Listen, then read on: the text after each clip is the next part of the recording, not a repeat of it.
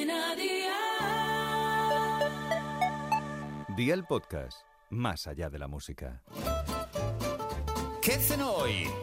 Con Masito. Hola familia, para la cena de hoy os propongo una receta cremosa, jugosa y muy sabrosa con calabacín. Así que ve por la libreta y toma nota de los ingredientes que te doy la receta. Un calabacín mediano alargado, 100 gramos de bacon en lonchas, 100 gramos de queso gouda en lonchas, queso rallado, aceite de oliva virgen extra y orégano. ¿Empezamos con la preparación? Pues venga, ¡al lío!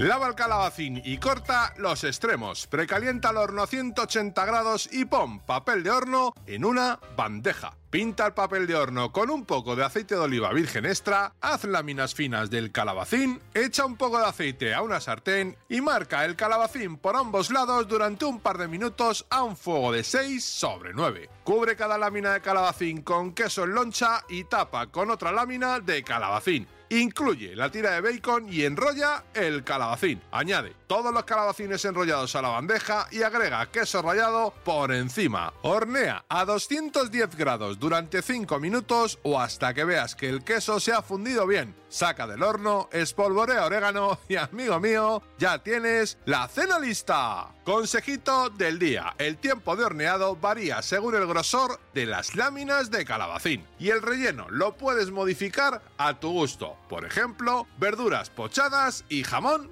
cocido. Los deberes para mañana te los dejo por aquí. 600 gramos de carne picada de ternera y de cerdo. Caldo de carne, 100 mililitros de leche, una cebolla mediana y un diente de ajo, una rebanada de pan de pueblo, un huevo, 8 ramas de perejil, una cerveza rubia, harina, aceite de oliva virgen extra, sal y pimienta.